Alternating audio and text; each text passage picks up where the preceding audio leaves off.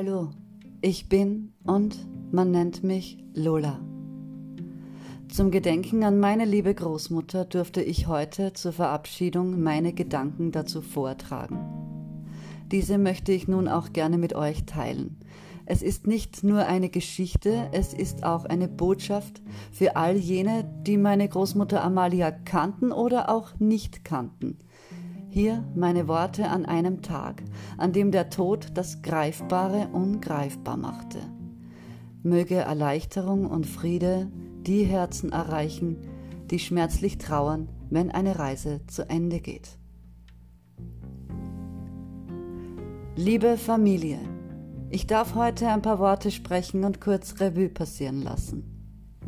Wir haben gelernt, dass es uns erleichtern soll, über den Tod schmerzlich zu trauern, doch erschwert es das Leben, welches nur durch den Tod überhaupt möglich ist.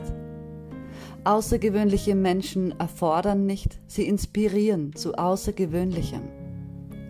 Hier und jetzt eine kleine Reise durch das große Leben von Amalia Ebenberger. 36.129 Tage zurück, der 30. September 1922. Vor knapp 100 Jahren wurde meine Oma in Passau geboren. Dort begann eine Reise, wie sie außergewöhnlicher nicht sein hätte können. Amalia wuchs in liebevollen Verhältnissen jedoch unter sehr bescheidenen Umständen auf. Mit ungefähr zehn Jahren zog sie mit ihrer Familie nach Weiz. Hier ging sie zur Schule und begann ihre Ausbildung als Schneiderin, welche dann abrupt unterbrochen wurde, als der Krieg seine Helfer forderte so wurde auch sie als junges Mädchen eines Tages einberufen. Oma hat uns immer wieder gern davon berichtet. Ihr Erinnerungsvermögen war Zeit ihres Lebens beeindruckend. Bemerkenswert war, dass sie immer davon erzählt hat, dass es ihr keineswegs Angst machte, einberufen worden zu sein, vielmehr ging sie gern und nahm die Herausforderung an. So prägte sie diese Zeit, wie sie prägen musste, wenn Mut, Stärke und Zuversicht so unumgänglich erforderlich waren. Oma war schon immer auffallend mutig, wissbegierig und zielstrebig. Bis nach Königsberg wurde sie geschickt. Ihre letzte Station in der Kriegszeit führte sie nach München. Dort fasste sie ihren ganzen Mut, ihrem Vorgesetzten den Wunsch, heimzukehren, mitzuteilen Oma sagte, ihrem Gegenüber stockte der Atem, als sie, das junge Mädchen, da so selbstsicher und überzeugt verlautete, dass sie nach Hause wolle. Anscheinend war dieser dann mehr als überrascht und in Folge ließ er sie gehen. Von München aus schlug sie sich bis nach Hause durch. Die Erinnerung an ihre Heimkehr, als ihr Vater rief, Unser Dirndl kommt endlich zurück, hat ihr bis zum Ende ein Lächeln ins Gesicht gezaubert. Familie war für sie das Wichtigste. Stärker denn je kehrte sie also zurück in ihre Heimat, wo sie beschloss, auf ihren eigenen Beinen zu stehen. Sie machte sich als Schneiderin selbstständig zum Trotz der erschwerten Umstände, die in der Nachkriegszeit vorherrschten. Oma aber blieb standhaft, keine Frage. Bis eines Tages auf einem Maskenball ein ganz besonderer Mann. Ihre harte Schale knackte. Gottfried, Omas Mann, sagte damals zu ihr so etwas wie Ich bin heute hierher gekommen mit der Absicht, meine Frau zu finden, und da bist du ja. Meine Oma erzählte mir, dass sie gar nicht auf den Ball wollte. Sie wollte lieber weiterarbeiten, doch sie wurde regelrecht von ihrer Familie gezwungen, feiern zu gehen. Ja, Gottfried hatte tatsächlich seine Frau gefunden. Und was für eine Frau er da finden durfte. Er wusste wohl, dass sie die eine ist, die Kraft und Ausdauer besaß für all das, was noch bevorstand. Sie zog zu ihm und arbeitete von nun an Seite an Seite in Gottfrieds Sattlerei und Tapeziererei. Für damalige Verhältnisse recht spät wurde sie Mutter von zwei Töchtern der Idylle so nah, ereilte sie ein schwerer Schicksalsschlag, denn Gottfried verstarb, als meine Mutter gerade 17 Jahre alt war. So stand sie da, Anfang der 70er Jahre, als alleinerziehende Mutter, einem ganzen Unternehmen voller skeptischer Mitarbeiter und einer gefühlten Horde von Zweiflern, Neidern und Missgünstiger, die die ihr den Mut weiterzumachen stehlen wollten. Doch da wussten sie wohl nicht, wer ihnen gegenüberstand und dass sie keineswegs vorhatte, den Weg zu räumen. Viele schwere Jahre folgten, viele Prüfungen und kraftraubende Hindernisse mussten überwunden werden. Und noch dicker wurde ihre Haut und noch stärker ihr Wille, das Familienerbe zu erhalten. Immer wieder hat sie uns erzählt, dass ihre jetzt erst recht Überzeugung mit jedem Angriff wuchs. Ich könnte es als Kampf beschreiben, doch ich denke, das wäre nicht ganz zutreffend. Jemand, der kämpft, rechnet mit Sieg oder Niederlage. Für Oma gab es nur eine Option und die war Sieg. Und wenn es noch so schwer gefallen sein muss, Glaube zu behalten, hielt sie vehement Schritt. Ihre strenge Hand und ihre Führungsqualitäten waren Teil von ihr und gehörten zum täglich Brot. Bestimmt war es nicht leicht für ihre Kinder bei all der Kälte, die sie oft zu zeigen gezwungen war, gelassen zu bleiben. Doch letztendlich erlangte sie das wirtschaftliche Ansehen, welches sie sich hart erarbeitet hatte. Das Geschäft florierte und festigte sich nach und nach.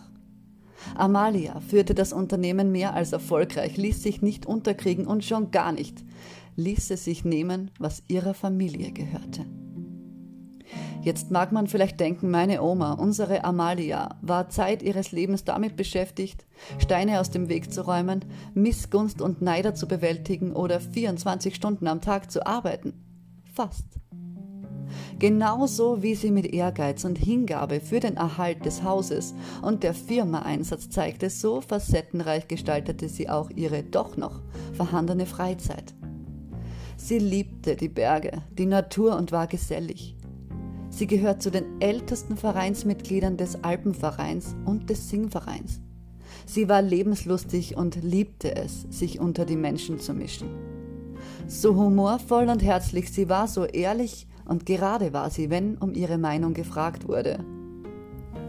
Gier und Neid waren ihr stets ein Dorn im Auge. Bei Bedarf scheute sie auch nicht zurück, ihrer Meinung lautstark kundzutun. Unsere Malchi wie sie gern genannt wurde, war eine absolut beeindruckende Seele. Ich sage ja immer gern, mit Oma hätte man jeden Krieg gewonnen. Denn wenn Oma Pläne machte, gab es immer nur Plan A. Wie schlau, denn macht man Pläne und hat man Plan A als auch Plan B, ist wohl gewiss, dass Plan A nicht aufgehen kann, solange Plan B existiert. Oma war glasklar ein Plan A-Typ. Diese Kraft hat hohe Wellen geschlagen und hat bis heute an Stabilität nicht nachgelassen. Liebe Oma, Mama, Freundin und liebe Seele Amalia, wir haben dich Zeit deines Lebens gesehen. Wir haben dich erlebt und sie, was du durch dein Sein zum Leben erweckt hast. Du hast im wahrsten Sinne des Wortes die Welt so positiv, bunt und lebendig bereichert. Deine Wirklichkeit hat so viel Schönheit hervorgebracht. Mit deiner ersten Tochter hast du dein Lebenswerk, deine Firma und dein Allerheiligstes der Besten für diesen Job vermacht. Gerda. Genauso wie du all das beschützt und geliebt hast, hat auch sie all das beschützt, bedingungslos geliebt und in seiner Großartigkeit erhalten. Mit Edith, deiner zweiten Tochter, hast du deinen Ehrgeiz und deine Selbstdisziplin sogar auf große Bühnen gebracht. Edith wurde eine ausnehmend großartige Tänzerin, bewundert und umjubelt von so vielen Menschen. Und weiter noch. Durch Gerdas erste Tochter bleibt das Familienunternehmen nun schon in der dritten Generation unsinkbar. Mit Karin, ihrer zweiten Tochter, darf die Welt sich enormer kreativer, bildnerischer Bereicherung erfreuen. Und dann bin da noch ich. Wie hast du so schön gesagt bei unserem letzten Treffen? Ach, die Lisi ist da, die Fotografin. Das ist die, die so ganz anders ist als alle anderen. Liebste Oma, dafür danke ich dir. Von dir habe ich wohl das Talent übernommen, alles anders zu machen als der Rest der Welt und ich muss sagen, ich liebe unsere Superkraft. Du kannst, sollst und darfst stolz sein auf alles, was du hervorgebracht hast. Dein größtes Anliegen war immer unser aller Zusammenhalt. Immer wieder hast du betont, wie wichtig das Unbezahlbare, die Familie ist. Liebe Oma, sei beruhigt und wisse, dass wir, deine Familie, das Wunderleben so sehr wertschätzen, dass unser Miteinander zweifelsfrei an erster Stelle bleiben wird, weil wir wissen, was wirklich zählt. Und das ist das Hier und Jetzt, das liebevolle Miteinander und Füreinander. Wenn man eins von dir in Perfektion lernen konnte, dann, dass nichts und nicht mal das Nichts uns Angst machen kann. Der Mensch vergisst womöglich viel zu oft, dass Leben und der Tod eins sind. Wir sehen zwar das Leben, doch den Tod neigen wir zu verachten. Ist er dann da, erstarren wir und trauern schmerzlichst. Dabei wäre es so viel heilsamer für unser Leben, den Tod zu sehen, bevor wir das Leben überhaupt antreten. Ohne Tod kein Leben, ohne Leben kein Tod.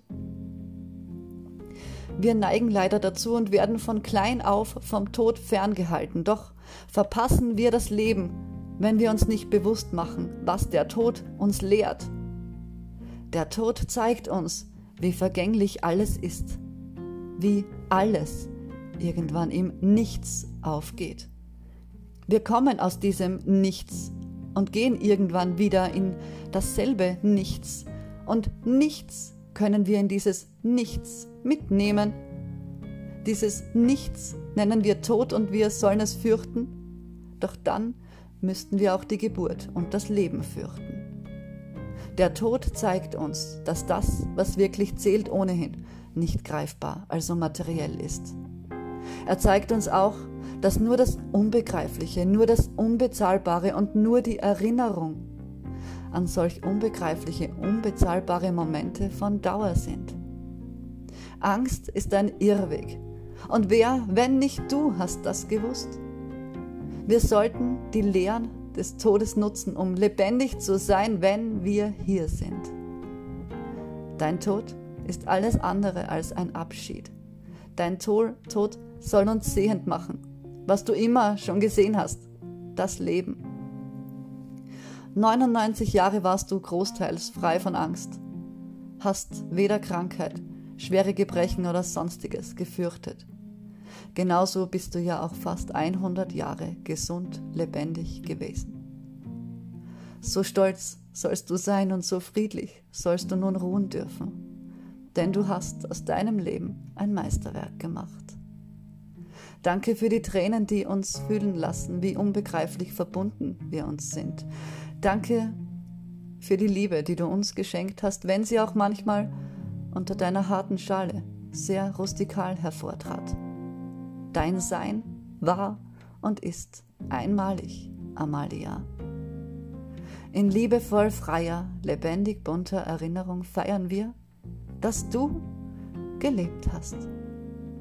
Und wenn wir auch der Worte manchmal karg waren, du weißt und wusstest immer, dass das, was uns verbindet, wahre Liebe ist.